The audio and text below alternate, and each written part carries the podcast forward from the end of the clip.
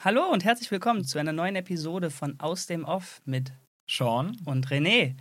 Heute wollen wir mal etwas ganz anderes versuchen. Und zwar wollen wir euch in kleineren Teilen unsere Perlen vorstellen. Das bedeutet, dass wir Filme ausgewählt haben, Sean 3, ich 3, die wir in 10 Minuten Abschnitten kurz abhandeln wollen, sagen wollen, worum es geht, was wir daran toll finden und kleine Anregungen einfach geben, sich mal neue Filme anzuschauen. Deswegen haben wir Filme ausgewählt, die schon große Filme sind, aber vielleicht bei dem einen oder anderen unter den Radar gefallen sind, sodass wir äh, euch vielleicht einen guten Filmtipp mitgeben konnten. Ähm, das heißt, es wird hier kein Matrix oder kein Fight Club kommen, weil die ja einfach viel zu bekannt sind. Und ich würde sagen, wir fangen direkt an. Ich mache schon mal den Timer an. Das heißt, gleich gehen zehn Minuten los für Seans ersten Film. Und bitte, welchen willst du? Hallo, ja, ähm, ich werde als ersten Film, als eine meiner Perlen, The Prestige. Oh, nice. Die Meister der Magie ist der deutsche Untertitel. Und das ist ein Film von Christopher Nolan, einem natürlich sehr bekannten Regisseur. Vor allem bekannt für seine Batman-The Dark Knight-Trilogie aber auch Filme wie Inception, Interstellar oder auch Memento. Aber ich glaube, dass The Prestige einer von den Filmen ist, die nicht so bekannt sind wie die anderen Filme. Ja, das glaube ich auch. Und es ist ein Film, das ist tatsächlich mein Lieblings-Nolan. Ähm, vielleicht neben The Dark Knight. Und ich weiß noch, dass ich den Film damals im Kino gesehen habe. Der kam 2006 raus. Und ich war completely blown away. Warst du im Kino? Genau, ich war im Kino. Ich war direkt zweimal im Kino auch innerhalb von einer Woche weil er mich so begeistert hat. Also, ähm, das ist ein Film, Christopher Nolan ist ja auch dafür bekannt, öfter mal, naja, so ein bisschen Richtung Mindfuck zu gehen, einen zu überraschen, bis zum Ende hin noch einen vielleicht auf die falsche Spur zu locken. Und The Prestige, würde ich sagen, treibt das Ganze auf die Spitze. Aber nicht nur, um gewollt ähm, voller Twist zu sein, sondern es macht alles narrativ auch Sinn. Ähm, also es ist ein super spannender, toll gemachter Film. Und es geht um wie der Titel schon sagt, die Meister der Magie um zwei Magier, wobei Magier ist vielleicht das falsche Wort, um zwei Illusionisten. Ich wollte gerade schon einhaken, ja. Genau, weil es geht nicht um wahre Zauberei in der Hinsicht, also um Fantasy-Zauberei, sondern es geht um zwei Zauberkünstler, die eben Show-Zauberei machen auf der Bühne. Der eine ist gespielt von Christian Bale, der später auch Batman gespielt hat. Und der andere ähm, Illusionist ist gespielt von Hugh Jackman, der auch vor allem für Wolverine bekannt ist.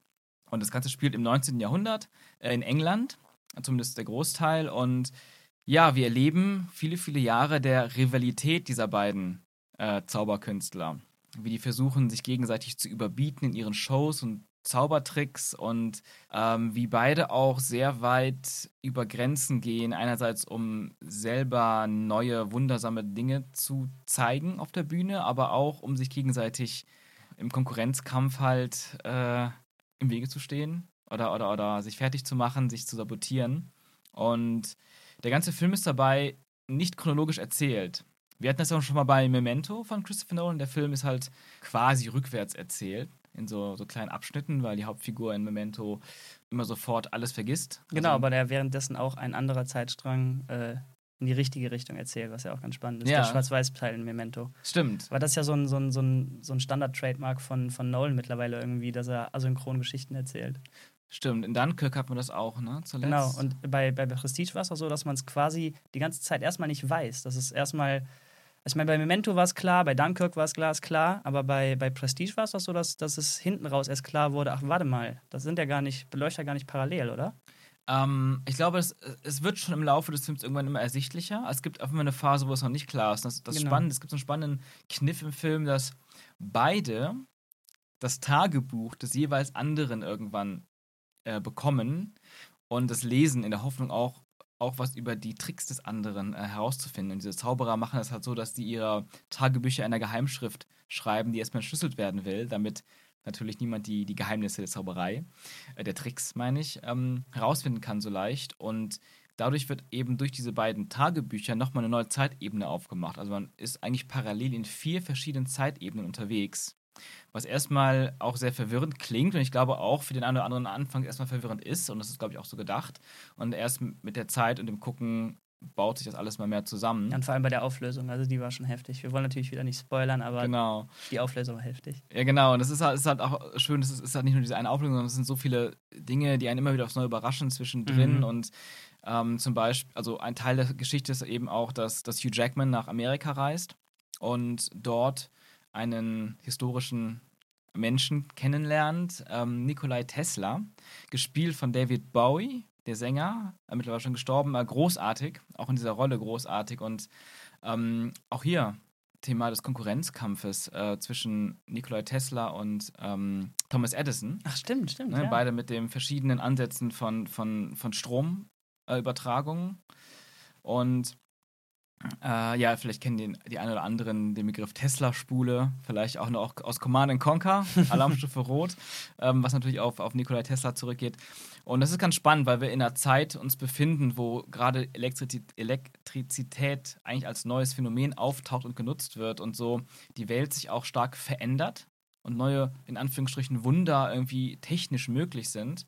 Und an so einer, an so einem, ähm, wie sagt man das, an so einem ähm, ja, Punkt in der Geschichte befinden wir uns und dementsprechend. Was für ein ähm, Zeitalter war das ungefähr? Also 19. Jahrhundert irgendwann. Okay. Ich weiß nicht, ob es Anfang oder Mitte oder Ende war, aber irgendwie 19. Jahrhundert. Und ähm, genau, es sind auch ein paar andere, also es gibt ein paar andere coole äh, Nebenrollen, auch zum Beispiel, zum Beispiel Scarlett Johansson spielt mit. da habe ich sie übrigens das erste Mal so richtig als Schauspielerin ernst genommen. Ich hatte nämlich den Pferdeflüsterer und so gar nicht gesehen. Und ich auch nicht. genau, da war sie, glaube ich, auch. Und ich, ich wusste um bis dahin nicht, dass sie wirklich spielen kann, aber das war schon großartig, was sie da gemacht hat. Ja, sie war nur eine Nebenrolle, aber trotzdem sehr gut. Und ähm, ja, ich habe ich hab, ich hab Scarlett Johansson zuerst in Lost in Translation gesehen und war auch hin und weg damals. Das war ja noch vor dem vor The Prestige. Ja, und es war schön, sie hier wiederzusehen und in einer auch sehr coolen, coolen Rolle als Assistentin von, von SM1-Zauberer und später dann für den anderen Zauberer. Und da gibt es so diese ganze, die ganze Thematik des Konkurrenzkampfs, der Rivalität, des Ausspionierens ist hier ganz groß. Und ähm, ich habe damals immer gesagt zu meinen Kollegen, ich finde, der Film ist ein, ähm, oder ich sehe den Film als Indie-Film, eigentlich sogar als Indie-Film getarnt als Hollywood-Film. Weil der Film ist von der Aufmachung, der, Ko der Kostüme, der Kulissen, auch diese Reise nach Amerika und, und den Schauspielern. Michael Caine ist auch dabei als Ach, Mentor stimmt, von, von ähm, Hugh Jackmans Charakter. Und das ist ein gro der Film sieht groß aus. Der Film, der ist wirklich schön und groß und üppig gestaltet. Aber ähm, war er nicht, oder wie? doch, doch, ist er. Aber die Story, finde Ah. ich, ist keine typische Hollywood-Story, weil die dafür viel zu kompliziert und würde ich auch sagen speziell Ja. ist. Und deshalb war das für mich mal so, wow, sowas sieht man eigentlich inhaltlich ähm, eher in einem Indie-Film. Aber er hat es geschafft, das mit dem Budget eines Hollywood-Films umzusetzen. Und das braucht es auch. Und so ist der Film halt nicht nur rein inhaltlich äh, spannend, sondern eben auch visuell. Also ich, ich liebe das einfach, diesen Film in diese Zeit einzutauchen. Ähm, Andy Serkis, der zum Beispiel ähm, Gollum als Motion Capture Darsteller da drin? gespielt hat, ist auch in dem Film drin, genau als Assistent von Nikolai Tesla. Also echt ein toller Cast. Und, und auch emotional der Film. Das sind einige Sachen, die wirklich richtig Ja. emotional Ja. sind. Und wir hatten ja auch, ähm, ich komme auch vor allem auf diesen Film nach unserer letzten Episode, wo wir über äh, Soma, also über das Spiel Soma gesprochen haben, unter anderem. Weil in Soma gab es diese Thematik des Coinflips. Also um das mal ganz kurz zu erklären. Ähm, in Soma gab es, ist es eine Situation, wo das Bewusstsein eines Menschen kopiert werden kann und auf einen neuen Körper, in einen neuen Körper transferiert wird. In dem Fall ein, ein, eine Maschine, ein Roboterkörper. So kann der Mensch, oder das Bewusstsein, in zwei verschiedenen Körpern erstmal sein. Das heißt, man hat eigentlich die, denselben Geist, dieselben Erinnerungen, Gedanken, Emotionen, vielleicht derselbe Mensch, das ist interpretationsfrei natürlich, zweimal vorhanden. Und in dem Spiel machen das die Menschen, um zu überleben, weil die Welt untergeht und es keine Hoffnung mehr auf Leben gibt. Und das heißt, ähm, der Mensch kopiert sein Bewusstsein auf einen anderen Körper und tötet sich danach direkt in der Hoffnung, dass so das Bewusstsein im anderen Körper weiterlebt. Und die Frage ist dann immer, bin ich jetzt die Person, die im neuen Körper aufwacht oder die Person, die stirbt? Und diese Thematik ist auch im Prestige Ja, aber ich glaube, mehr sollte man Thema. nicht dazu sagen. Genau. Oder? Noch nicht mehr, ich würde gerne mehr dazu sagen. Das ist ein super spannendes Fass, was auch noch aufgemacht wird im Film. Mhm. Und wie ihr seht, ich bin sehr begeistert und der Film ist sehr facettenreich und bietet viel. Und deshalb auch nicht vergessen, bevor das vielleicht zu speziell klingt, der ist auch, finde ich, super unterhaltsam einfach. Ja, das, das darf man echt nicht vergessen. Und wie du schon gesagt hast, der emotionale Anteil von der Story von Christian Bales Charakter, vor allem in Kombination mit seiner Frau, da waren ein paar echt intensive Szenen drin und die sind richtig, richtig gut gespielt. Vor allem von seiner Frau halt. Ich weiß gar nicht mehr, wer die gespielt hat. Ähm, ähm, die Schauspielerin von seiner Frau ist äh, Rebecca Hall.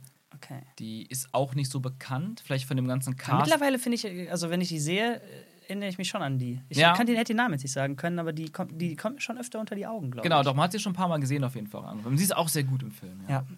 Versuch mal in einem Satz zusammenzufassen, warum du das Ding auf Letterboxd in. Also du hast dem Ding fünf Sterne gegeben. Ja. Ich nicht ganz. Das habe ich. Das, warum hast du fünf gemacht? Ähm, das war für mich einfach ein perfekter Film. Also wie gesagt, ich war drin, ich hatte eigentlich gar keine großen Erwartungen. Ähm, und der hat mich komplett geflasht. Von vorne bis hinten und am Ende nochmal fünffach. Mhm. Und ich musste sofort nochmal rein. Und es ist so ein Film, ich habe früher mal sehr oft so Filmabende gemacht, gerade in der Schulzeit und im Studium, viele Freunde eingeladen und Filme präsentiert quasi auch. Und ich habe diesen Film ganz oft auch ähm, immer gerne mit einem neuen Publikum quasi geguckt, um mitzuerleben, wie andere Leute auf diesen Film reagieren, auf die Wendungen, auf das Ende und, und ähm, das, war, das fand ich mal super faszinierend. Ja, und ich weiß nicht, es ist irgendwie, für mich hat da alles gestimmt. Das Setting, die, die Atmosphäre, die Schauspieler, die Story, die Aufmachung, die Inszenierung, das Casting auch. Also das gesamte Ding ist ein ganz toller Film. Da, per, also das war mal eine Punktlandung. Das war ja mal eine Punktlandung. Die zehn Minuten, die wir, die wir dafür eingeplant haben, sind perfekt aufgegangen. Wow. Ja, das ist das Konzept. Jetzt werden wir nämlich zum nächsten springen. Ich, ja. Ich finde den Film auch großartig und kann es nur jedem empfehlen, sich den anzuschauen. Dann drücke ich nochmal auf Start für meinen ersten Film. Und das ist Nightcrawler äh, aus dem Jahr 2014. Den hast du, glaube ich, nicht gesehen, Den habe ich selber nicht gesehen. aber du hast ihn schon auf Blu-ray hier. Ich habe ihn auf Blu-ray gekauft, aber noch nicht geschafft zu sehen. Der wurde mir Irgendwas auch schon sagt, mir, dass wir, irgendwas sagt mir, dass wir den gleich gucken werden. Das kann sehr gut passieren. Also, Nightcrawler, ja, mit dem deutschen Untertitel Jede Nacht hat ihren Preis. Warum auch immer auf Deutsch immer diese verrückten Untertitel mit hinzukommen, aber okay. Ähm, dieser Film ist 2014 herausgekommen und zwar vom Director Dan Gilroy, der mir erstmal gar nichts sagt. Sagt er dir was? äh, ja, den Namen habe ich schon mal gehört, aber ich sag, weiß jetzt gerade gar nicht, was er noch an Filmen gemacht hat. Äh, ich auch nicht. Der hat diesen Film nämlich auch geschrieben, was ich immer ganz spannend finde, wenn beides aus der gleichen Hand kommt. Ähm, ich gucke gerade mal. Kong, Ja. Skull Island, die Kunst des toten Mannes, Roman J. Israel. Also, das sagt mir jetzt alles erstmal so ja nicht. Also Kong, Das Born-Vermächtnis, okay. Ähm, also Kong Skull Island ist ja dieser King Kong-Film, der neue. Also der hat er anscheinend geschrieben dann, ne? Ja, genau. Interessant, äh, wo du gerade erwähnst, ähm, finde es immer gut, wenn ein Regisseur auch selber schreibt, der sogenannte Autorenfilmer. Ja, genau. Ähm, ist Nolan ja quasi auch, wo er Ja, bei, auch ja. mit seinem Bruder zusammen schreibt, aber auch Prestige hat er mit seinem Ja. Bruder zusammen geschrieben, Jonathan Nolan. Ja, aber jetzt lass uns auf den Film eingehen. Genau. Nightcrawler. Ähm, in der Hauptrolle, und zwar sehr, sehr, sehr tragend und sehr, sehr viel Screentime, hat Jake Gyllenhaal, den ich spätestens seit diesem Film sehr, sehr, sehr toll finde. Liebe ihn auch. Ähm, und zwar, weil er so unglaublich wandelbar ist, was man zwar irgendwie zu je- jedem zweiten Schauspieler sagt, aber der fällt für mich da fast in dieselbe Schiene wie Christian Bale. Und da meine ich jetzt nicht die körperlichen Transformationen, für die Christian Bale so berühmt ist, sondern ich finde auch bei Christian Bale kann ich mir keinen Film angucken, wo er zweimal der gleiche Typ ist. Der ist so unglaublich anders immer. Und Mhm. das ist das, was Jake Gyllenhaal in diesem Film hier super, super hingekriegt hat. Ich versuche mal in eigenen Worten den Inhalt zusammenzufassen. Gerne. Das ist äh, ein recht komischer Typ, der, Okay. der äh, Hauptcharakter. Und der soll auch creepy sein. Und das hat Jake Gyllenhaal sehr gut umgesetzt. Das ist ein Typ, der irgendwie im Journalismus Fuß fassen will und der ist sehr, sehr fasziniert von, von TV-Beiträgen. Und hat dann irgendwie die Schiene gefunden, bei Unfällen vor Ort zu sein Mhm. und die mit einer Kamera dann mitzunehmen und diese Stories dann an den Producer zu geben und ne, dann quasi halt so an den Journalismus ranzukommen. Und der macht das leider auf eine etwas, ja, sehr unangenehme Art und Weise, sag ich mal. Und wie er mit Leuten spricht, ist sehr unangenehm. Der gibt sich sehr, sehr, sehr übertrieben professionell und hat aber so eine kleine Aufdringlichkeit da drin. Und äh, was ganz lustig ist, ist, wie er versucht hat, diese Creepiness, sag ich mal, umzusetzen, ist Jack Gyllenhaal hat trainiert dafür, und ich hoffe, da werde ich jetzt den Film nicht mit kaputt machen gleich, aber wenn du dann Oh, drauf ja. achtest, der, der blinzelt quasi nicht. Ah, krass. Dieser okay. Charakter blinzelt nicht. Wenn der mit dir redet, hat er die ganze Zeit die Augen offen und dann so einen übertrieben freundlichen, aufgesetzten Gesichtsausdruck, der immer sehr, sehr, sehr, ich sag mal, dich aussaugt. Also wenn er mit jemandem spricht, ob es der Producer ist oder so, fragt er jedes kleinste Detail nach, was schon irgendwie Okay. unangenehm ist. Und Ja. da kommen sehr, sehr verrückte Gespräche bei zustande. Und ich will jetzt das Ende nicht vorwegnehmen, aber seine Klar. Methoden, wie er an diese Stories kommt, ja, die werden halt immer drastischer. Und ähm, ich habe mich lange nicht mehr so unterhalten bei einem Film gefühlt und mich gleichzeitig sehr unwohl gefühlt. Ja. Tatsächlich. Aber auf eine gute Art und Weise. Also man wollte die ganze Zeit wissen, wie es weitergeht. Der Film war kein einziges Mal langweilig. Ja. Ähm, und ist, glaube ich, eher Charakter als Plot-driven. Wobei ich nicht sagen würde, dass er eine große Arc durchmacht. Ja, doch schon. Aber halt nicht im klassischen Sinne, sodass das einen keinen runden Abschluss nimmt, sag Ja. ich mal. Ja, schwierig, schwierig, darüber zu reden. Also seitdem, wenn ich so, einen- so einen Camcorder sehe, äh, sehe ich den ein bisschen anderen Licht. Okay. Also ich kann mir vorstellen, wenn ich den Namen Nightcrawler höre und du sagst, dass die Hauptfigur immer wieder auf an irgendwelchen Unfallorten auftaucht, dass dementsprechend sehr viel auch nachts spielt. Ja, stimmt, genau. Ähm, in welcher Stadt spielt das denn? Oh je, das weiß ich gerade gar nicht.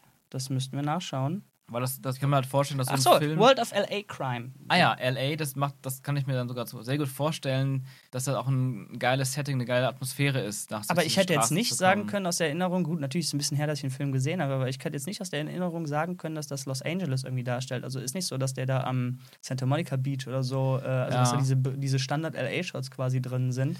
Und wie du schon sagst, ist eigentlich die ganze Zeit nachts. Die Farbpalette ist sehr, sehr, sehr schön. Also Geil. äh, selten, dass mir so Grading aufgefallen ist. Mhm. Äh, aber nicht, weil es ins Gesicht poppt, sondern einfach im Nachhinein eine sehr, sehr, sehr stimmige Farbpalette einfach hat. Ja. Äh, viel dieses grüne, also im Grunde eigentlich der klassische Hollywood-Look, nämlich äh, Teal, äh, also so dieses Türkis in Kombination mit, äh, mit Orangetönen, aber Mhm. irgendwie anders, als ich es sonst sehe, sag ich mal. Ähm, sieht, auf Ja. dem, sieht man auf dem Poster eigentlich gerade auch schon ganz gut, diese, diese zurückgenommene, dieser grüne Schein, der da irgendwie drüber liegt, grün-blaue Schein und ja. Licht fand ich großartig, also vor allem die Performance von, von, von Jake Gyllenhaal halt und das Zusammenspiel mit diesem Producer, den man sehr häufig sieht und wie, wie sich sein Charakter halt weiterentwickelt und der ähnlich wie in Breaking Bad immer über, ich sag mal, ja, mehr Extreme, mehr Extreme abrutscht und er merkt, das hat funktioniert, das hat Ah, funktioniert und er, er startet halt damit, dass ihm keiner irgendwie ernst nimmt und er hat einfach kein Geld, der hat Probleme mit der Miete und so. Und dann kriegt er irgendwann halt seine erste Kamera und im Endeffekt holt er sich dann auch einen Angestellten und tut so, als sei er schon eine Firma und sei er ein Name und sei bekannt irgendwie. Okay. Obwohl das einfach nicht der Fall ist. Aber er, der, dadurch, dass er dieses Bild nach außen porträtiert und alle den angucken, wie, Dude, was machst du eigentlich? Du kommst hier so als Journalist in diesen Klamotten an und gibst dich hier, du bist es aber nicht. Aber irgendwie, dadurch, dass er es so stringent durchzieht, schafft er es und wird das einfach. Das ist, Ja.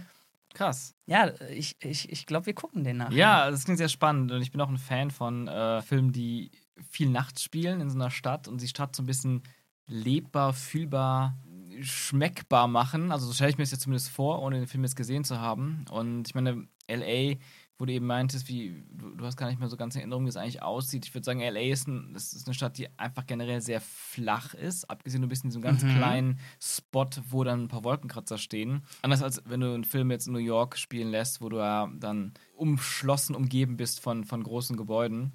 LA ist halt sehr weitläufig. LA ist eine Stadt, wo du immer sehr, sehr viel mit dem Auto irgendwo hinfahren musst, um irgendwo hinzukommen, weil alles sehr, sehr weit voneinander weg liegt. Stimmt, das ist halt auch ein großes Thema in dem Film, dass natürlich, äh, er hat natürlich Konkurrenten, die das gleiche machen wie er, diese, Mhm. diese, diese News-Hunter, die an Unfallorten und die diese, diese krassen Bilder sehen wollen, wo natürlich die Verletzten schnell weggetragen werden sollen, damit die eben nicht so ins Fernsehen kommen und die sollen halt diese Skandale halt fischen und da gibt es halt die Typen, die, die das auch tun, Ja. äh, aber halt auf eine andere Art und Weise wie er und gewisse Regeln, sag ich mal, nicht brechen. Mhm. Und da ist immer dieses, dieses, dieses Rennen quasi, äh, wer zuerst an dem Unfallort ist. Alle haben irgendwie so Ah. Quellen und er hat dann halt Wege gefunden, wie er schneller an diesen Unfallorten ist und wie er diese Quellen an Spannend.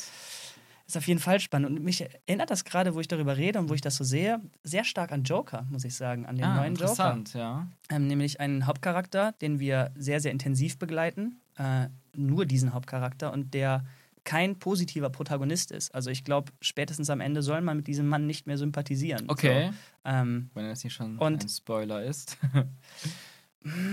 Vielleicht, vielleicht auch nicht. Äh, ich glaube aber auch nicht, dass das Schwarz-Weiß da ist. Also ja, ich glaube, ja, okay. also das ist kein, es ist, es ist kein Breaking Bad Ende. Nicht Ende, sondern kein Breaking Bad Moment, wo man sagt, okay, spätestens hier ist Walt, jetzt, jetzt ist vorbei. Jetzt, ist er, Mhm. jetzt ist er pure evil. Es ist auf jeden Fall noch ein bisschen subtiler. ja. Ähm, das war es bei, bei Joker ja quasi nicht. Also der war ja die ganze Zeit wirklich ein, ein Problemkind, sag ich mal. ja. Ähm, aber ja, die, die, die, die, ja, die Parallelen, die sind, die sind schon fast erschreckend. Also beide Protagonisten, wie ich schon gesagt habe, die so einen kleinen Knacks haben, Ja. die äh, in der Gesellschaft irgendwie anecken und nicht so, nicht so richtig mitkommen und halt dann irgendwann ein paar böse Sachen tun. Ja. Ja. Das ist interessant. Also es klingt auf jeden Fall auch so, wie als würde man einen Einblick in eine gewisse Szene kriegen, Mhm. die man so vorher vielleicht noch gar nicht Stimmt. bewusst wahrgenommen hat. Stimmt, denn irgendwie müssen diese Aufnahmen ja zustande kommen. Denn wenn es dann wirklich so darf, oh, oh, oh, wenn das wirklich so verläuft, wie in diesem Film dargestellt wird, nicht schön, wenn das Ja, so ich ist. meine, ich hoffe bei sol- solchen Filmen, dass es auch gut recherchiert ist. Sollte man meinen. Und ich muss auch gerade so ein bisschen an GTA denken, GTA 5. Da gab es Oh, auch mal so ja. Missionen, wo man so, es ist nicht ganz das gleiche, aber geht so ein bisschen in die Richtung, wo man so einem Pap Paparazzi helfen soll, bestimmte Fotos zu machen von irgendwelchen Skandalen von Stars, wo man dann auch mal ganz schnell jetzt mit ihm da irgendwo hinfahren muss mich, oder ja. ihn fahren muss, um möglichst schnell an einem Zielort zu sein, weil er auch irgendwelche Informationen bekommen hat, weil jetzt der eine Schauspieler mit irgendjemandem da irgendwas anstellt und dann gibt es, glaube ich, auch so, wer ist zuerst da? Und dann sind auch die ganzen anderen Konkurrenten, Paparazzi-Konkurrenten, die einem vielleicht so vorkommen können. Da muss ich gerade dran denken. Ja, das passt. Wieder haben wir den Timer perfekt getroffen. Ich bin fasziniert, wie gut das funktioniert. Gerade bei uns hätte ich Wunderbar. nicht gedacht, dass das funktioniert. Dann mache ich Sehr den schön. Timer jetzt aus. Und natürlich auch hier wieder eine ganz klare Empfehlung, den zu schauen. Okay, Mhm. was ist dein nächster Film, Sean? Mein nächster Film, mein nächster Film ist äh, eine ganz andere Kerbe jetzt. Und vielleicht ein Film, der doch bekannter ist. Wenn man sich aber die Zahlen, die Box-Office-Zahlen, die Kino-Einspielergebnisse anguckt, dann ist er wohl doch nicht so bekannt. Es ist äh, Scott Pilgrim vs. The World. Oh ja. eine Comic-Verfilmung von dem Regisseur Edgar Wright, der auch vor allem durch seine Cornetto-Trilogie sehr bekannt geworden ist. Die Cornetto-Trilogie beinhaltet äh, Shaun of the Dead. Das ist ein, ein Titel, den ich mir sehr oft in meinem Leben anhören müsste von anderen Leuten, die. Wobei es anders geschrieben Es ist. ist anders geschrieben, aber ganz oft, wo ich mich vorgestellt habe, war es entweder Hey, Shaun of the Dead oder Shaun das Schaf. aber, also auch, also ähm, Hot Fuzz hat er gemacht, der Regisseur Edgar Wright, ähm, oder auch At World's End. Zuletzt hat er diesen Film Baby Driver gemacht. Oh, der war geil. Genau, und, und, und auf jeden Fall hat ähm, der Regisseur einen sehr, sehr, sehr, sehr ähm, dynamischen, virtuosen Stil, auch gerade was Farben und Schnitt äh, angeht und Musik. Ja, und, und seine Filme sind auch meistens sehr lustig. Also es sind fast alles auch irgendwo Comedies, so bei Baby Driver noch am wenigsten Comedy war. Ähm, ja, Scott Pilgrim. Es ist eine, wie gesagt, eine, eine Comic oder eher besser gesagt eine Graphic Novel-Verfilmung von dem gleichnamigen Graphic Novel von, von Brian Lee O'Malley. Ist das Graphic Novel? Ah, okay. Und es geht um diesen jungen, diesen Teenager Scott Pilgrim, der ein wenig der, ja, ich mal sagen, der äh, sympathische, schüchterne Durchschnitts-Teenager ist, mit dem man sich gut identifizieren kann, der So ein Gigi-Typ. So ein Geeky ist, genau, der ist, ähm, wobei der ist ja sogar, der ist schon gar kein Teener, Teenager mehr, ähm, ist schon so Anfang 20, eigentlich schon eher so Studentenalter. Und er verliebt sich. Warte, sag erstmal, wer den spielt. Oh, ja, gespielt Bitte, von, bitte. perfekt, perfekt natürlich verkörpert von ähm, Michael Cera, den wir Hammer. auch aus Superbad Oh ja. kennen, ne? der eigentlich leider, anders als jetzt Jake Gyllenhaal oder Gyllenhaal, nicht so vielseitig ist bis jetzt, doch immer sehr oft diesen ähnlichen Typen spielt. Ich sage immer böse, er spielt sich quasi selber. Also ich glaube, der das- muss nicht viel machen. das- deswegen funktioniert der Charakter bei Scott Ja. Pilgrim so wunderbar. Das stimmt, also genau, er ist Teil einer Band, er hat ein paar Kumpels, die haben eine, eine Rockband, ähm, die heißen äh, Sex Bomb. Aber auch eine Frau da drin. Genau, genau, äh, eine Frau und, und ein, ein paar Kerle. Und er verliebt sich in eine Frau namens Ramona Flowers. Und bevor er sie erobern kann, muss er ihre sieben bösen Ex-Freunde bekämpfen und besiegen. Wenn das mal nicht absurd klingt. und ähm, ich glaube, es waren sieben. Ich bin mir gerade nicht sicher, ob es vielleicht sechs oder sieben waren. Ähm, und ja, das ganze Ding ist eben eine völlig überdrehte Comicwelt auch, in der immer wieder zwischen ja, komplett eigentlich realen Situationen in so einen Comic-Stil gewechselt wird. Also Sachen wie, dass dann da steht in Comicschrift Meanwhile oder am nächsten Tag. Oder oft wird mit diesen Comic-Panels gespielt, wenn, Comic wenn, Panels. wenn Übergänge zwischen zwei Szenen sind, wo man rauszoomt und man sich zwischen Panels bewegt. Genau. Aber dann, wenn die Kämpfe losgehen, dann wird es halt ex dann wird's so richtig wild. Da hat man teilweise sogar fast das Gefühl, man ist in einem lebendig gewordenen Anime unterwegs. Ja, aber trotzdem noch mit Live-Action-Footage. Genau, Ne? mit, mit Live-Action-Footage gemischt mit super coolen 2- bis 3D-Animationen, die alle möglichen ähm, Schläge und Tritte und, und Action-Szenen und Geschwindigkeitslinien einfügen. Und ähm, dazu kommt auch, dass die Fights überraschenderweise unglaublich geil aussehen. Ja. Ich weiß noch, wie geflasht wir damals im Kino waren, als wir, als wir den gesehen haben. Und, ähm, Und gleichzeitig lustig, ne? super lustig.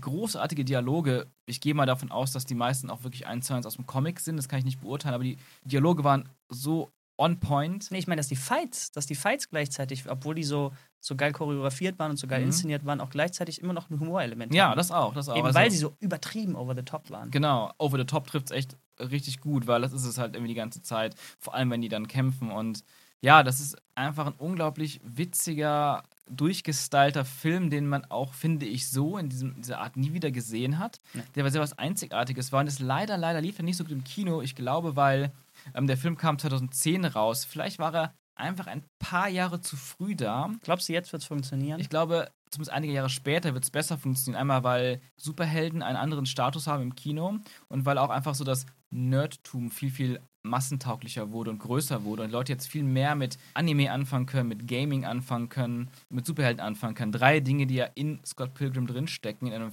virtuosen Mix. Ähm, der sich aber nie, wo sich kein Stil fehl am Platz anfühlt. Das ist eine Harmonie aus Stilen und auch hier wieder super unterhaltsam. Der hat ein unglaubliches Pacing. Also der, der ist richtig das wollte ich flott. gerade sagen. Also nicht nur flott, sondern auch sehr sprunghaft. Und äh, wie, wie dann eine Szene beendet wird mit einem komischen Übergang, wo, wo klar ist, der Typ kann gar nicht da sein. Also das, das, da ist jetzt irgendeine verrückte Form von Zeitsprung da. Ja. Äh, Hammer. Also ich hatte das, ich hatte mich irgendwie dann gefühlt, dass man den Film auch versucht hat zu schneiden wie ein Comicbuch. Ja. Dass man oft auch zwischen Panels hin und her springt und so hin und her schaut und nochmal umblättert oder so. Das Ja. hatte ich zumindest das Gefühl. Dieses sehr schnelle Hin und Her. Ja, ja, Hast du das total. Ja, doch, würde ich auch sagen. Und ja, da sind auch eine ganze Reihe von coolen äh, Schauspielern drin, meistens dann in, in der Form dieser Ex-Freunde von, von Ramona, zum Beispiel Chris Evans, der Ach Captain ja. America spielt, der dann einen Schauspieler spielt. Ähm, noch alles dabei. Also die, die Ramona selber wird von Mary Elizabeth Winstead gespielt, die ich eigentlich Unglaublich cool. auch immer super gerne mochte. Wer ist denn noch da recht bekannt? Also, ähm, ah, Brandon Roth, der hat damals Superman gespielt, auch in einem Film. Ähm, auch sehr witzig. Der Veganer, der nicht weiß, dass Hähnchenfleisch nicht vegan ist. ähm, Jason Schwartzman, einer meiner Lieblingsschauspieler, der leider, leider viel zu wenig Filme macht. Aber ähm, auch er ist dabei. Und Brie Larson äh, Ach was. ist Ja? hier auch als Ex-Freundin von Scott Pilgrim dabei und hat einen super, super geilen Auftritt. Man muss auch sagen, der Film hat sehr viel Musik. Einmal, weil die Band selber von dem titelgebenden Hauptcharakter natürlich eine, auch immer wieder mal Auftritte hat, aber auch andere Bands haben Auftritte im Film. Es gibt sehr viel Musik und auch Brie Larson hat eine Band und die performen. Und ich liebe diesen Song und ich liebe die ganze Szene. Und auch die Konzerte sind dann Mhm. aufgebaut mit diesen ganzen visuellen, coolen Stileffekten und das ist ah, einfach ein Genuss.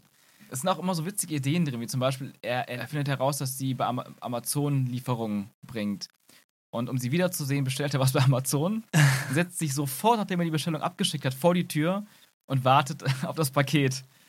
Total absurd und mega witzig. Und sein, sein Roommate ist übrigens hier ähm, Kieran Culkin, das ist der Bruder von Macaulay Culkin, den wir aus Kevin allein zu Hause kennen. Wusste ich gar nicht. Ja, auch ein super cooler Charakter. Und die ganze Figur, das ganze, die ganze Dynamik der Figuren ist einfach auch super witzig. Und dann hat er ja auch noch eine andere Freundin, so eine Asiatin, die total auf ihn steht, die dann aber verlässt für Ramona. Und da gibt es natürlich auch einige Konflikte. Ja, es ist, es ist, es ist eine völlig abgespacede Teenie-Komödie, wobei man nicht mehr ganz Teenie sagen kann, aber geht so Ja, ein bisschen ist schon, also vor allem die Sparte- Themen sind sehr teeny. Ne? Genau. Dieses, dieses ganze, äh, äh, oh Gott, die ist ja total äh, aus meiner Liga raus, die Frau, aber ich will sie trotzdem haben und traue ich doch sie anzusprechen und dafür habe ich jetzt quasi eine andere Freundin sausen lassen und dieses, dieses sehr oberflächliche Beziehungen-Ding und wie man mit, mit, mit Mädchen, mit Frauen umgehen Mhm. sollte.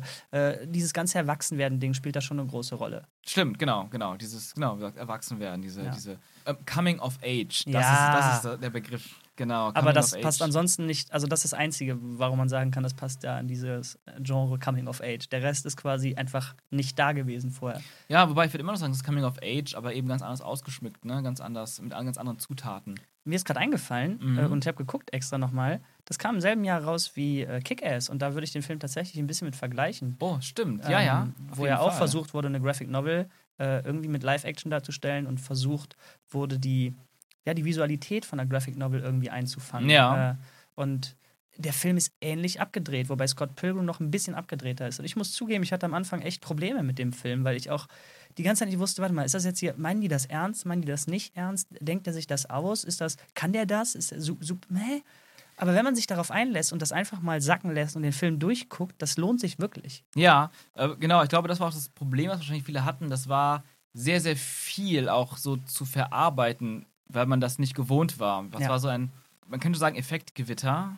Ähm, ich glaube, da, deswegen hat er bei vielen auch nicht funktioniert. Die Trailer haben, glaube ich, auch nicht so ganz gezogen. Und genau, der Aspekt, den du gerade erwähnt hast, den finde ich auch eigentlich sehr spannend. Obwohl alles, ab, alles so abgedreht manchmal wird und ausartet und dann doch wieder zurückgeht in eine ganz normale Situation, man hat das Gefühl, dass keiner der Figuren es merkwürdig findet. Dass solche das Sachen sind nämlich jetzt passieren. nicht wirkliche Traumsequenzen oder so, wo ganz klar war, dass es jetzt nur in seinem Kopf passiert. Genau. Ist, man, man weiß es einfach nicht. Genau, ich glaube, das habe ich vielleicht auch gar nicht richtig auf den Punkt gebracht. Also diese Leute haben dann auch wirklich sowas wie Superkräfte. Die fliegen Ja. dann, die, die sind Ziehen sich ein Schwert, stark. ein riesiges brennendes Schwert einfach aus der Hand raus und denken sich, wie habe ich das denn gemacht? Und nur deswegen kann er jetzt diesen, den Ex-Freund da besiegen und so weiter, weil er an sich geglaubt hat und dieses Schwert holen konnte. Ja. So.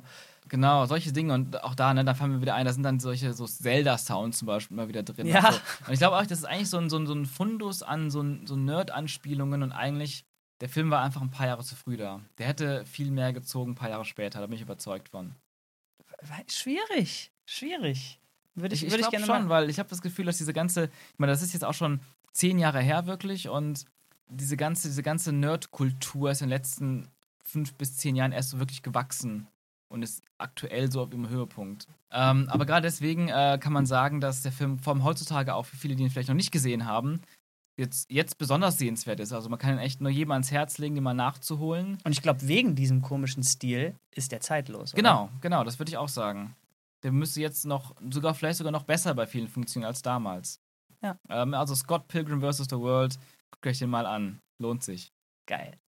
Ich mache weiter, drücke auf den Timer und habe jetzt 10 Minuten Zeit, um den nächsten Film vorzustellen. Und ich habe mir einen Film genommen, der heißt auf Deutsch Herz aus Stahl. Ähm, Im Originaltitel heißt er Fury, was ich deutlich passender finde und auch schöner, prägnanter. Aber gut, Herz aus Stahl. Ähm, dazu ganz kurz eingeworfen, ich habe den Film nicht gesehen. Herz aus Stahl hast du noch nicht gesehen. Mhm. Okay, das ist sehr gut. Das heißt, ich kann jetzt gucken, dass ich da nicht groß spoilere, wobei man da gar nicht so viel spoilern kann. Naja, äh, wieder ein Autorenfilm, das heißt, äh, sowohl Regie als auch äh, das Skript kommt von David Ayer. Mhm. Den kennt man von äh, so etwas wie Training Day oder Oh ja. Harsh Times oder ähm, wie hieß denn der andere noch? Genau, Harsh Times, End of Watch.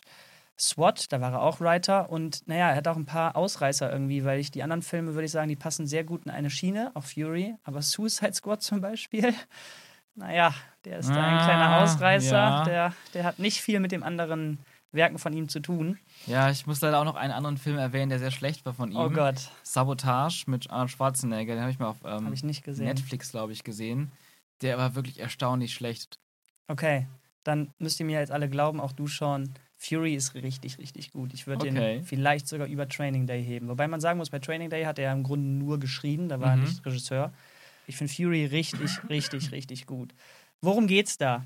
Es geht um eine kleine Gruppe von Soldaten im Zweiten Weltkrieg, die einen Panzer haben. Das ist so eine Panzergruppierung. Ich weiß nicht, wie man da den, den, den Kriegsterminus für, was da für ein Kriegsterminus dafür gebraucht Ja. wird. Ähm, und naja, wie es für David Ayer üblich ist, hat dieser Film fast nur Dialoge. Es gibt Ah, eine, okay. vielleicht zwei Actionsequenzen, aber ansonsten wird man nur in sehr intensive Situationen geworfen. Ähm, ich sage mal was zu den Schauspielern. In der, Ja. in der Hauptrolle ist Brad Pitt und äh, nice. Shia LaBeouf als, äh, als Panzerfahrer, glaube ich, in, Mhm. der Kommand äh, in, der, nice. in der Legion oder wie man auch das nennt. Logan Lerman, der mir so gar nichts sagt. Michael Pina, den kennt man. Ah ja. Mhm. Ähm, Job Bernthal, sagt mir leider auch nichts. Jim Perex, sagt mir leider auch nichts. Ich bin nicht so bewandert, was Schauspielernamen angeht. Ja, das Aber- sind auch nicht alles, auch nicht um die bekanntesten jetzt gewesen. Nee, ähm, Logan Lerman, der hat mich am meisten beeindruckt. Der hat bis dahin eigentlich nur so Filme gemacht wie Percy Jackson und äh, Diebe im Olymp oder wie das heißt oder ähm, Perks of Being a Wallflower mit Emma Watson zusammen, wo Ah. er quasi als, ja, wirklich als, als Junge, als Jugendlicher, als Teenager äh, inszeniert wurde. Und das war, glaube ich, zumindest das, wo ich ihn das erste Mal so wahrgenommen habe, wo er tatsächlich einen Mann spielen musste. Ah, und okay. äh, wo er auch ein Mann war. Klar, der Jungspund, der, ne? Aber trotzdem habe ich ihn da als Mann wahrgenommen, nicht mehr als, als Junge, nicht mehr Teenie, nicht mehr ja, Kinderfilm. verstehe. ähm, und das, das hat sehr gut funktioniert. Cool. Also ähm, kurz äh, nochmal äh, zu erklären, Perks of Being a Wallflower für die Leute, die den Titel jetzt nicht direkt erkennen. Auf Deutsch hieß der Vielleicht lieber morgen. Ein sehr schöner Indie-Teenie-Film. Ja, wirklich gut. Richtig, richtig gut. Der spielt nämlich äh, so den Jüngling der, der Gruppe. Der ist quasi frisch in den Krieg geworfen worden. Ah, okay. Und äh, der ist wirklich ins kalte Wasser geworfen worden, kriegt von denen einen ziemlich harten Einlauf. Äh, das Übliche mit, ey, wir sind jetzt Brüder, wir müssen quasi füreinander sterben und der ganze Kram. Äh, das, da kommt er nicht so klar mit, was die dann da tun müssen und was Leute im Krieg halt tun. Ähm, Ja, Vielleicht kann ich eine Situation, die nicht groß spoilerig ist, erklären. gerne, gerne. Und zwar ähm, ist eine Stadt erobert worden, zerbombt worden, komplett kaputt, man weiß es nicht. Und ihre Aufgabe ist jetzt, mit dem Panzer rumzufahren und zu gucken, wo Überlebende sind. Ah, okay. Äh, Und die gefangen nehmen oder was auch immer mit denen zu tun. Ich weiß es, um ehrlich zu sein, nicht mehr, was die mit denen machen sollen. Und die Mhm. kommen in ein Haus und finden ein sehr junges Mädchen. Okay. Also kein junges Mädchen, eine sehr junge Frau. So, Ja. eine junge Frau. Und naja, die, die Soldaten behandeln die wie den letzten Dreck. Und es ist eine sehr, sehr, sehr, sehr unangenehme Situation. Okay. Und zwar ist es so ein subtiles Dreckbehandeln. Die, die schlagen die nicht direkt oder machen komische Sachen mit der, sondern die gehen halt in das Haus rein, setzen sich dahin, lassen sich quasi von der Essen machen. Und das ist eine ganz komische Situation. Und diese, diese Szene spielt damit, dass Brad Pitts Charakter, der ein sehr korrekter Mann ist, leider auch weiß, was Krieg irgendwie mit Männern macht, mit Mhm. anderen Männern macht und dass den Scheiß, den die da erleben müssen, irgendwie kompensiert werden muss mit, Okay. mit Sachen. Und naja, die wollen halt der, der Frau an die Wäsche. Und das will der junge Charakter so gar nicht. Ja. Der kommt, der, das, für den ist das alles komplett neu. Und die sagen ihm dann quasi, ey, los, dann mach du doch, wenn du willst ungefähr. Die verstehen quasi seinen, seine, seinen, seinen Ärger falsch und denken, Ja. ah, wir haben dir quasi gesagt, du musst jetzt, äh, musst jetzt Eier zeigen und musst jetzt hier irgendwie Teil der Gruppe werden und jetzt, ja, dann, dann mach du, dann mach du. Und dann ist er halt in dem Zimmer mit diesem Mädchen und alle erwarten, der vergewaltigt die jetzt. ja. Und ja, ich sage jetzt nicht, was passiert, Okay, aber. okay, okay. Das Äh, klingt einfach nach einer sehr intensiven Situation. Und da, diese Szene, diese ganze Szene, ich will jetzt nicht lügen, aber gefühlt streckt die sich eine halbe Stunde. Ach krass, okay. Ja, ich übertreibe natürlich, aber, Mhm. aber das ist eine sehr, sehr, sehr, sehr lange Sequenz. Und das ist eigentlich der ganze Film. Du wirst die ganze Zeit in Situationen geworfen, die halt nicht irgendwie kriegsheroisch sind oder so, Mhm. sondern so Situationen wie, wir haben Überlebende gefunden im Krieg und das ist quasi der Feind. Ja. was, was machen wir jetzt mit denen? ja. Wir sind halt immer noch irgendwo Menschen, aber ich, ich, es lässt sich schwer wiedergeben. Auf jeden Fall wieder ein Film wie Nightcrawler, der Mhm. stellenweise sehr, sehr unangenehm war zu gucken, okay. aber gleichermaßen faszinierend irgendwie. Und diese, dieses morbide Hin und Her von, eigentlich verstehe ich die, aber das ist nicht korrekt, was ihr tut, das muss doch so und so laufen. Und man kriegt irgendwie so ein verrücktes Bild davon, dass nichts schwarz und weiß ist da. Ja. Und natürlich ist nicht okay, was die mit der Frau machen wollen, aber man versteht irgendwie verrückterweise die Beweggründe, wo die herkommen, weil man halt auch Szenen sieht, wie sehr hässliche Sachen da im Krieg passieren, Ja. über was die da drüber laufen, was die da finden, wie die Stadt aussieht und ja. Was für ein Bild da hinterlassen wird, wenn, wenn, wenn halt Krieg quasi vorbei ist, in dem Gebiet zumindest. Und Mhm. sehr intensive Situationen. Und es dreht sich quasi alles irgendwie um dieses, der, der Jungspund muss lernen, wie Krieg funktioniert. Ja. Und, und äh, der wird von denen quasi dazu ausgebildet, ein, einer von denen zu werden. Und gerade Shia LaBeoufs Charakter ist sehr, sehr hart. Der hat viel gesehen. Der ist unglaublich schwer zu verstehen auf Englisch. Also Ja, okay. Film, du, äh, ich konnte ihn absolut nicht verstehen. Ich brauchte Untertitel. Ja. Ähm, und der, der ist sehr, sehr, der geht hart mit ihm ins Gericht, aber wird nachher auch ein bisschen weicher. Und wir haben halt von all diesen Charakteren, das sind halt, glaube ich, sechs, sieben Stück, die dieser, dieser, diese Truppe da angehören, vielleicht Ja. auch mehr.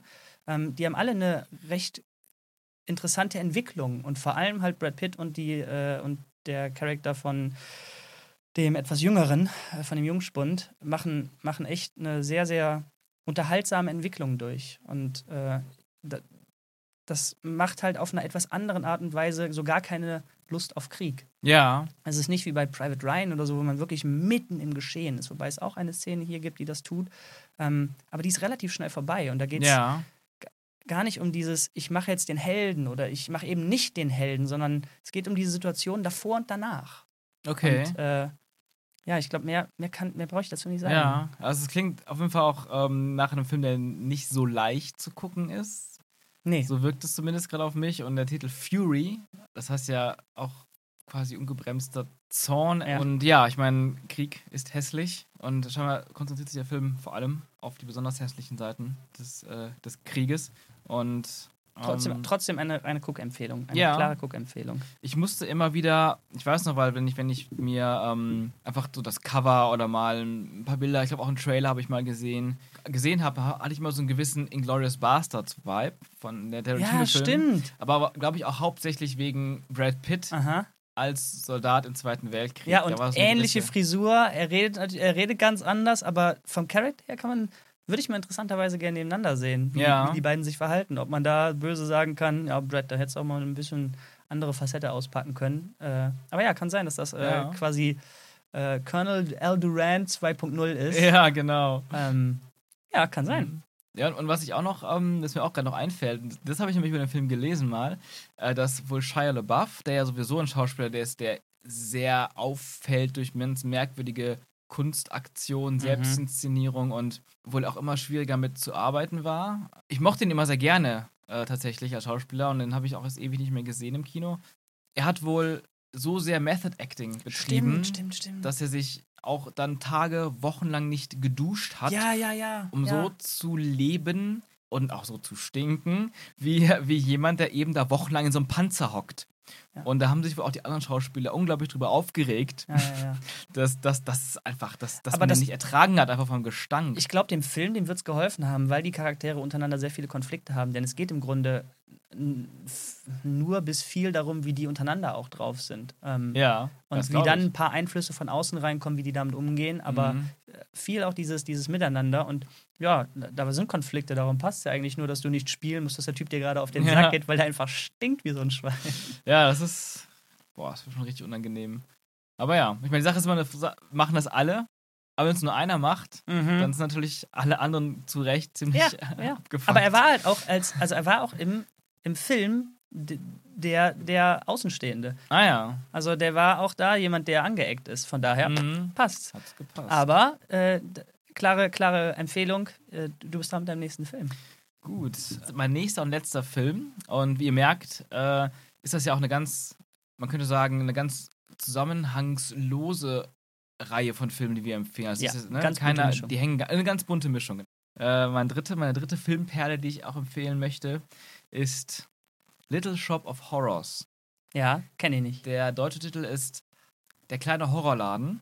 Und es ist nicht wirklich ein Horrorfilm. Es ist ein Musical. Ein Musical aus den 80ern. Ähm, und witzigerweise ist der Regisseur Frank Oz derjenige, der Yoda in den alten Star Wars-Filmen gespielt oder die Puppe bewegt hat und äh, ihn gesprochen hat. Und auch in den Prequels und in den ähm, in Episode 8 war immer Frank Oz die Stimme von Yoda. Aber er ist eben auch ein Regisseur und er hat einige Komödien gemacht. Unter anderem, da gibt es so ein paar Sachen, die ich sehr cool finde, wie äh, Bowfingers große Nummer mit Eddie Murphy zum Beispiel. ähm, oder was ist mit Bob? Weiß nicht, ob niemand kennt. Äh, ganz großartiger Film. Komödie. Und ähm, ja, der kleine Horrorladen. Es ist ein Musical. Die Hauptrolle spielt ähm, auch ein Schauspieler, den ich sehr gerne mag, äh, immer sehr gerne mochte, ähm, Rick Moranis. Den kennt man natürlich aus Ghostbusters. Äh, da ist ja der, ich glaube, der ist einfach in der Rezeption. Nee, Quatsch. Ah, nein, nein. Also es ist im ersten Ghostbusters-Film derjenige, der in einen Hund verwandelt wurde. Der Schlüsselmeister. Oder war es der Torwächter? Einer von den beiden. Ähm, genau, der, oder aus Liebling, ich habe die Kinder geschrumpft. Ah, Ja, der Klein mit der Brille oder Spaceballs, Lord Helmchen. okay, okay. Er spielt die Hauptrolle Seymour Krellborn, ein ärmlicher, einfacher Mann, der in einem Blumenladen arbeitet, hoffnungslos verliebt ist in die andere Mitarbeiterin, Audrey, ähm, die er nie erreichen kann. Und die wiederum mit einem sehr äh, gewalttätigen Zahnarzt zusammen ist, äh, gespielt von Steve Martin. okay, das klingt gruselig. Also Zahnärzte sind ja eh schon, Die machen böse Sachen Ja. mit dir. Und wenn der jetzt noch gewalttätig wird, der hat böse Werkzeuge. Genau, sehr, sehr. Da gibt es auch eine großartige Sequenz mit ihm. Viele, viele coole Gastrollen wie John Candy oder Bill Murray sind dabei. Und die Geschichte. Der liebe Seymour in dem Blumenladen entdeckt eines Tages eine merkwürdige kleine Pflanze. Eine fleischfressende Pflanze. Nur ein paar Zentimeter groß. Er gießt sie, er, er gibt ihr verschiedenen Dünger, aber sie scheint immer mehr kaputt zu gehen. Bis er irgendwann versehentlich ein paar Tropfen seines Blutes in die Pflanze gibt. Und die Pflanze ähm, sieht aus wie so eine, wie so eine, wie so eine, nennt man das, so eine ähm, Fliegenfallen, Mhm, genau. ne? Diese Claptrap-mäßigen. So wie bei ähm, Super Mario-Spielen, diese, diese Ach, die fleischfressenden Piranhas. Pflanzen. Okay. Die Pflanze will Blut. Und dadurch wächst sie und wird größer. Und fängt irgendwann auch an zu sprechen zu Seymour. Und irgendwann muss Seymour für diese Pflanze Menschen töten, um die Pflanze zu füttern. Und die wird immer größer, aber sie erfüllt ihm auch Wünsche. Also nicht Wünsche im Sinne von Zauberei, aber die Pflanze hilft ihm, gibt ihm Tipps, ähm, baut ihn auf, lässt kleine Dinge passieren, die, die, die ihm in der Karriere helfen und in der Liebe helfen. Das kann diese Pflanze alles. Genau, also zum Beispiel sorgt die Pflanze dafür, dass dieser unangenehme Freund von der Audrey ausgeschaltet wird. Übrigens, er nennt die Pflanze auch Audrey zuliebe Audrey 2. Audrey Nummer 2. Und ähm, das Ganze ist super, obwohl es jetzt vielleicht ein bisschen brutal klingt und düster, es ist eine super lockere, leichte Musical-Komödie mit sehr vielen Songs, die alle super geil sind, finde ich. Ich finde die richtig gut, die Songs. Der Film hat so einen ganz, ganz eigenen Flow. Alles sieht ein bisschen nach Kulisse aus, schon fast wie ein Theaterstück, was daran liegt, dass das Ganze eine Verfilmung eines Broadway-Musicals ist mit demselben Titel. Und dieses Broadway-Musical wiederum basiert auf einem 50er Jahre B-Movie von Roger Corman. Das Original ist quasi ein, ähm, ja, ein ernst gemeinter kleiner Horrorfilm mit derselben Story. Da hat übrigens äh, damals eine kleine Gastrolle gehabt äh, Jack Nicholson. Dieselbe Ah. Rolle, die jetzt in diesem Film Bill Murray spielt. Und ja, der Film hat einfach ganz verrückte Figuren. Zum Beispiel gibt es da eine Sequenz beim Zahnarzt Steve Martin, wo er einfach einen riesigen, riesen Song macht, wo- er einfach die ganze Zeit seine Patienten quält und eine Freude daran hat. Okay, das heißt, in dem Film wird auch die ganze Zeit gesungen. Immer wieder, genau. Es gibt sehr viele Okay. Songanlagen. Natürlich, Musical ist eine Sache, das gefällt einem oder gefällt einem nicht. Ich bin selber auch nicht der größte Musical-Fan, dass ich jetzt jedes Musical gerne gucke, aber es gibt einige Musicals, die ich sehr gerne mag. Meinst du jetzt Musical gucken oder Musical-Film Nee, gucken? Musical-Film meine ich Okay, jetzt wirklich. Ähm, ich mag zum Beispiel La La Land sehr gerne. Und ich mag ähm, auch Little Shop of Horrors super gerne. Den habe ich auch schon ganz oft gesehen. Habe ich, glaube ich, auch bei Letterbox mit der höchsten Bewertung Oh. bewertet, weil er einfach auch perfekt ist. Wobei man sagen muss, und das ist jetzt auch wieder so, das ist jetzt ganz interessant, für alle, die den Film noch nicht gesehen haben und den gucken, achtet darauf, den Director's Cut zu gucken. Mm. Die Blu-ray des Films hat nämlich einen Director's Cut drauf, der dann, boah, ich glaube 30 Jahre später überhaupt erst veröffentlicht wurde. Denn Von der wann ist der Film denn? aus den 80ern. Ähm, der ist von 1986 Aha. und das merkst du auch in jeder Faser. Das ist ein richtiger 80er-Film, aber es, ist, es, es gibt ihm auch nochmal so einen extra Charme. Der Film spielt zeitlich aber in den 50er Jahren, in so, einer- in so einer armen Gegend in, in, in New York. Und der Film hatte damals dasselbe, ich sage jetzt mal böse Ende, weil der Film hat sehr viel schwarzen Humor, ne? so bi- bitterbösen Humor und dementsprechend auch ein schön böses Ende, wie das Broadway-Musical. Und der Film hatte das ursprünglich damals auch. Das Testpublikum fand das aber nicht gut. Die wollten ein, einfach gesagt, ein Happy End haben. Dann wurde das Ende, die letzten zehn Minuten des Films, die die teuersten zehn Minuten des ganzen Films waren. Da haben sie alles reingefeuert, was sie hatten an Budget fast. Musste rausgeschnitten werden und ein neues Ende gedreht werden. Und dieses Ende galt ganz lange als verschollen, beziehungsweise ich könnte das sogar mal, ich war es noch in den 2000er Jahren, als ich den Film zum ersten Mal entdeckt habe, das war glaube ich auch in Singapur, habe ich das dann recherchiert und da gab es wirklich online, sogar bei YouTube, oder auch ein paar Jahre später vielleicht erst habe ich das entdeckt, bei YouTube dann ähm, das Ende als Schwarz-Weiß-Version, das noch nicht, nicht fertiggestellt aus, aus, aus diesem Rohschnitt, aus dieser ähm, Testversion. Ähm, und genau, und dann haben die dann für die Blu-ray-Release vor ein paar Jahren das ganze alte Material remastert, einige Effekte fertiggestellt und das ganze Ding endlich als Director's Cut rausgebracht. Und ich sage dir, es ist ein unfassbar genialer Trip. Perfektes Ende, der macht so Spaß, der Film. Nur weil das Ende jetzt auf einmal mit drin Also ist. der, der Film war vorher schon der Hammer, fand ich. Okay. Ne, weil einfach die Geschichte, die Songs, die Charaktere, die Schauspieler, es macht einfach Spaß. Und mit dem Ende hat es aber nochmal den ganz einen draufgesetzt. Vorher war es vielleicht ein Viererfilm, mit dem Ende ist es ein Fünferfilm für mich, also wenn man fünf Sterne geben kann. Das bei Letterboxd und ja, also wenn man offen ist für ein Musical, dann kann ich den Film nur empfehlen. Und es soll jetzt auch ein ähm, Remake kommen. Ich habe, glaube ich, gelesen, dass es aber kein Musical wird, sondern das Ganze wie der ganz, ganz alte Film aus den 50ern wirklich wieder eine Art ernstere Verfilmung wird, ohne Songs, also dass man ne, einfach äh, wirklich die Geschichte erzählt als Film mit, ne, mit derselben Geschichte.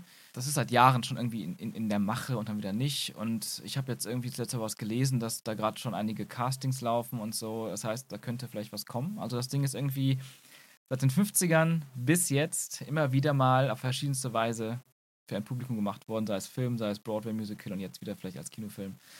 Du musst den gucken, René. Ja, vor allem finde ich gerade spannend, äh, wenn du sagst, da, das Ende haut nochmal so viel mehr raus. Ähm, bin ich mal gespannt, ob es Sinn macht, da erstmal die Kinofassung zu schauen und dann danach den Director's Cut, ob jetzt direkt danach oder irgendwie drei, vier Tage später, ja. ähm, wo man noch die quasi die, die, den alten Film quasi so parat hat, dass man die Unterschiede auch klar merken kann. Weil ich es immer sehr spannend finde, wie viel dann doch ja, auf dem Schneidebrett quasi passiert, ja. so, was, da, was, da alles, was da alles noch geändert wird. So. Ähm, und ich habe jetzt eigentlich kein Beispiel im Kopf, wo ich wüsste, ich habe jetzt bewusst den Director's Cut gesehen, weil die Kinofassung vom von der Produktion irgendwie so, so kaputt gemacht wurde, weil Screens ja. falsch gelaufen sind oder weil, weil irgendwelche anderen Interessen. Also ich weiß ja nicht, warum da immer also rumgeschnibbelt wird, da bist du ja viel mhm. mehr drin als ich.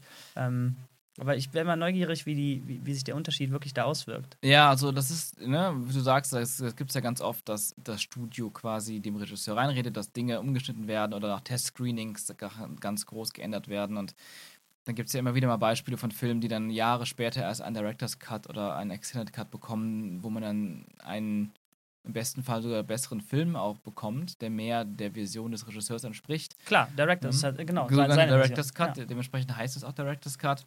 Ähm, bei diesem, beim kleinen Horrorladen hier ist es aber sowas wirklich nur das Ende. Also okay. die Änderungen sind wirklich nur in der letzten Viertelstunde zu sehen. Aber weiß man, warum der gekickt, warum das gekickt wurde? Ja, ich habe also wie, wie, wie ich jetzt wie erzählt, das Testpublikum fand das Ende zu böse. Die wollten ein Happy End haben.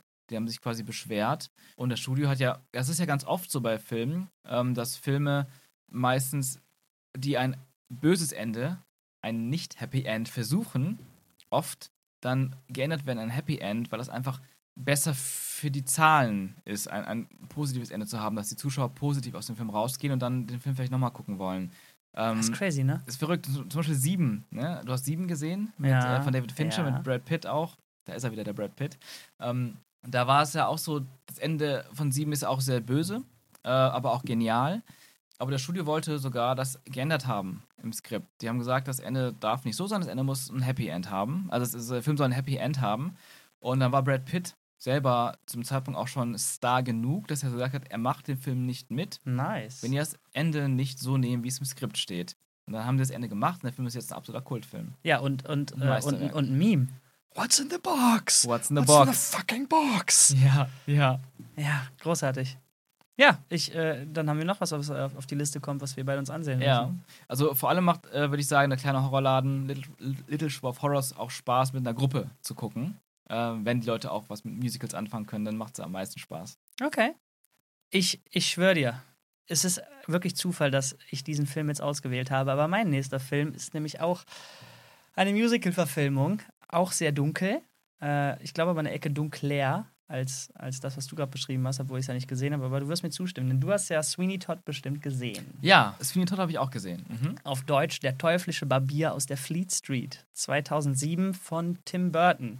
Natürlich nur Regie geführt. Das, äh, das, das Musical kommt ähm, von Hugh Wheeler, keine Ahnung, wer das ist. Und das Screenplay davon kommt von John Logan. Und in der Hauptrolle haben wir, wie in wahrscheinlich jedem zweiten Tim Burton-Film oder sogar noch mehr, Johnny Depp und Helena Bonham Carter. Ah, ja. Ähm, und in Supporting Role haben wir Alan Rickman, oh. äh, Professor Snape ja. und Timothy Spall, äh, Wurmschwanz.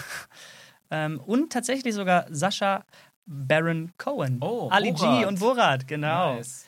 Ähm, und die genau. anderen, das, das sind wichtige Leute, aber die kenne ich jetzt nicht. Jamie Campbell Bauer, Laura Michelle Kelly, Jane Wiesen, kenne ich nicht. Ja. Aber die wichtigsten sind eh die, die ich, glaube ich, gerade genannt habe. Worum geht's da? Das ist äh, das viktorianische London 18. Jahrhundert, 17. Ich Ich weiß glaube es eher 19. oder? 19. Würde ich mal sogar? Schätzen, aber 19. sogar. Spielt auch keine Rolle. Es Mhm. ist das dreckige, hässliche, dunkle, versmockte London. okay. Und es geht dabei um den Barbier Benjamin Barker, aka Sweeney Todd, der äh, am Anfang des Films einen herben Schicksalsschlag hinnimmt und seine Frau verliert und äh, sein Kind verliert und dann vollkommen abdreht und erstmal weg ist und dann aber Rache will und wiederkommt. Mhm. Und äh, Meinst du, wiederkommt, dass er auch aus London weggeht oder dass er sich einfach dass er untertaucht und erstmal lange man nichts von ihm hört? oh Gott, du stellst detaillierte Fragen. Äh, ich, ich meine, der sei wirklich weg gewesen. Also Weil- weg aus London. Ich Ja. meine, er ist äh, mit einem Boot wiedergekommen und hat dann halt den anderen äh, wichtigen Charakter auf diesem Boot aufgegabelt, Mhm. ähm, der ihm bei seiner Mission quasi auch so ein bisschen weitergeholfen hat, ohne es zu wissen. Ja. Ein sehr, sehr blutiger Film, ein sehr gewalttätiger Film. Vor allem hinten raus wird es sehr gewalttätig, sehr perfide. Er lernt dann den Charakter von Helena Bonham Carter kennen und die kennt ihn noch aus alten Tagen, findet ihn nach wie vor super, obwohl er ein sehr verrückter, äh, komischer Typ geworden ist, mit verrückten Ansichten. Äh, ist sie immer noch Feuer und Flamme für ihn und will quasi die ganze Zeit eine Beziehung mit ihm haben.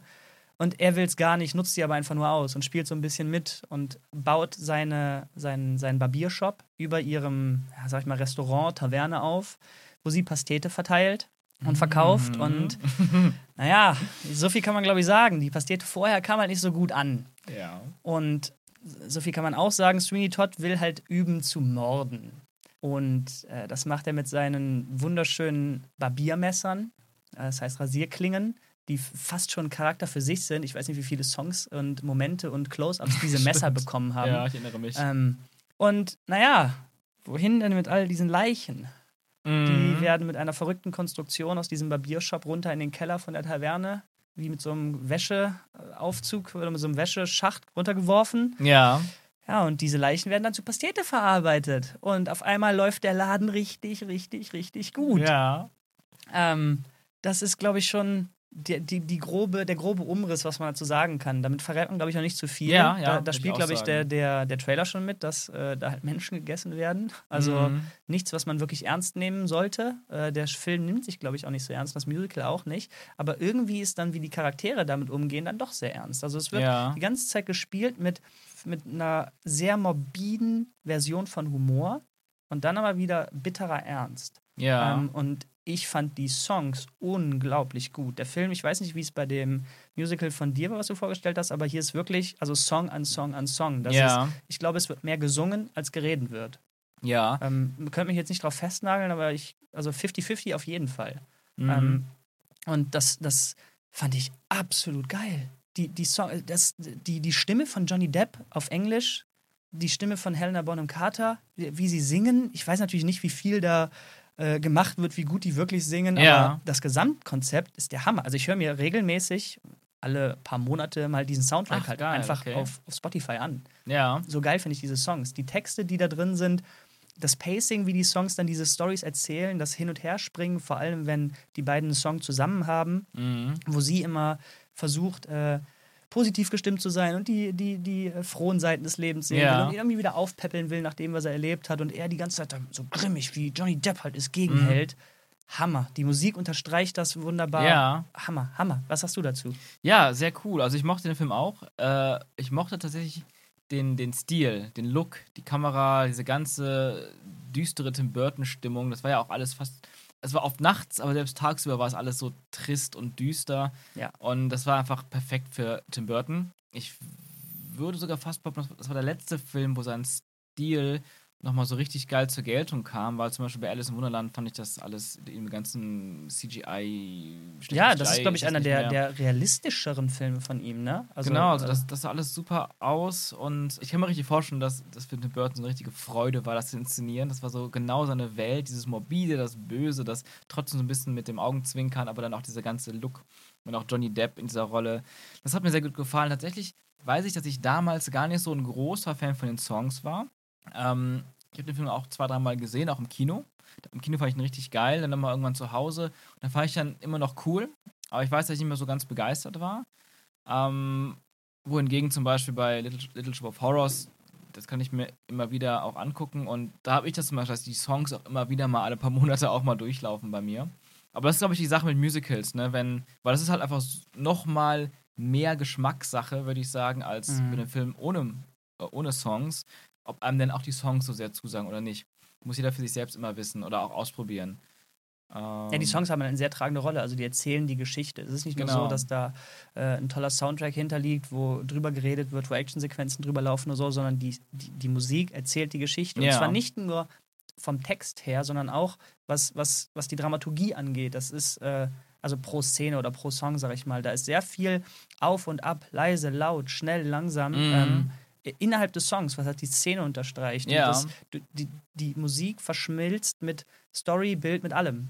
ja, Das ist Hammer, ein, wirklich Hammer. Ein, Also wenn ich nur an diesen Song denke, wo er quasi die Entscheidung getroffen hat und der Plan sich geformt hat, wie Mhm. er äh, wie er jetzt äh, wieder zu, sag ich mal, Ansehen in der äh, in, in, in dem Ort kommt, sodass Ja. äh, halt die Personen, die ihm wichtig sind, auf seinem Stuhl landen, wie er dann die, die Messer huldigt und dann halt draußen rumläuft und mit quasi Charakteren darüber spricht oder die ansingt, was er jetzt ja.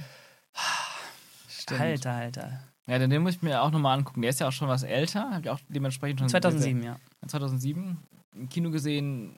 Ich denke mal ein Jahr später. Du warst im Kino? Ja, ich war im Kino. Geil. Und wie gesagt, im Kino fand ich es halt auch geil. Ich war auch richtig begeistert davon. Ähm, ich denke mal, zuletzt habe ich auch höchstens ein Jahr später nochmal dann auf DVD gesehen und dann auch nicht mehr. Das heißt, wird mal wieder Zeit, den mir anzugucken. Aber da kann ich auch wieder nur, also ich weiß, ich bin immer der Typ, der sagt, ey, guckt auf Englisch, guckt auf Englisch, Synchronisation immer gut und Mhm. schön, aber das nimmt Performance weg und so weiter. Aber gerade hier, finde ich, fällt es halt stark auf, denn natürlich wurden die Songs nicht übersetzt. Ja. Ähm, die Songs sind mit den Originalstimmen auf Englisch. Mhm. Äh, egal, was für Untertitel man braucht, ob Deutsch oder Englisch, ich empfehle ganz stark, damit diese Diskrepanz nicht ist zwischen, ach, jetzt singen sie, ich höre, wie die wirklich reden Mhm. und danach kommt die Synchronisation. Da ist halt diese Schere, da fällt die halt doppelt auf. Und Ja. zwar nach jedem Song fällt sie dann auf, dass, egal wie gut vertont wurde, es ist anders. Ja. Das ist eine Ebene, die drüber liegt. ja. Und auf einmal fällt dir halt, mir zumindest viel stärker auf, dass halt die Lippen wirklich nicht synchron sind.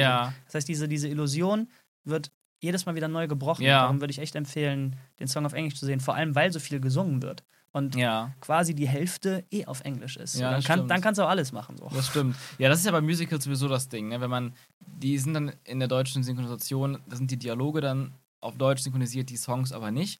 Und das ist ja immer dann dieser Bruch. Das ist ja, das ist ja fast immer so. Auch ähm, Little Shop of Horrors würde ich auch empfehlen, nur auf Englisch zu gucken, dann einfach mit Untertiteln.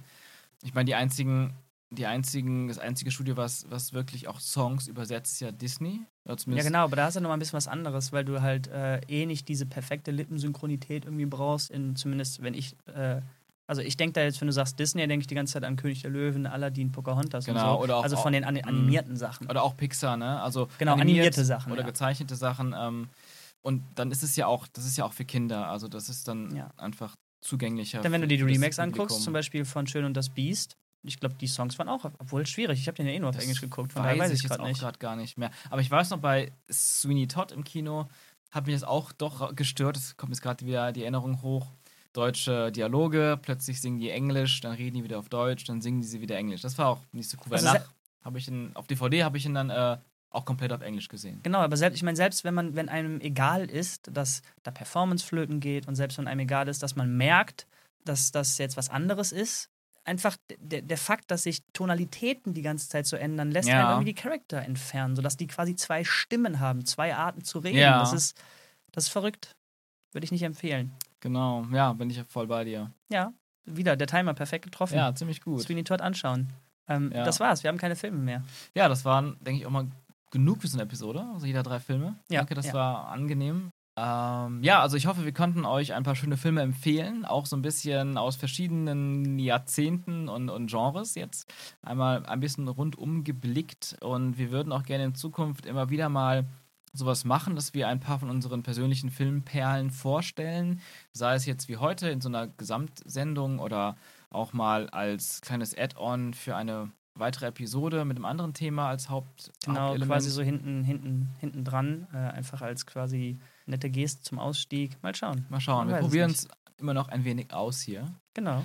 Ja, wir hoffen, ihr hattet, Spaß dabei. Ich hatte auf jeden Fall Spaß, weil ich jetzt wieder richtig Lust auf die Filme hab, bekommen habe, die, die ich noch nicht gesehen habe, aber auch die, die ich schon gesehen habe. Weil wenn man dann nochmal drüber nachdenkt, und drüber redet, dann, dann kriegt man, oder krieg ich zumindest auch schon auch wieder direkt Lust auf die Filme. Ja, auf jeden Fall. Also wir gucken jetzt wirklich äh, Nightcrawler, oder? Ja, auf jeden Fall. Also ich, das ist halt schon eine Weile her, dass ich den gesehen habe und ich konnte jetzt, ja, ich will, ich will jetzt Nightcrawler gucken. Geil. Ja, in diesem Sinne würde ich sagen, bis zur nächsten Folge und Ja. äh, viel Spaß beim Gucken. Macht's gut, Leute. Tschüss. Ciao.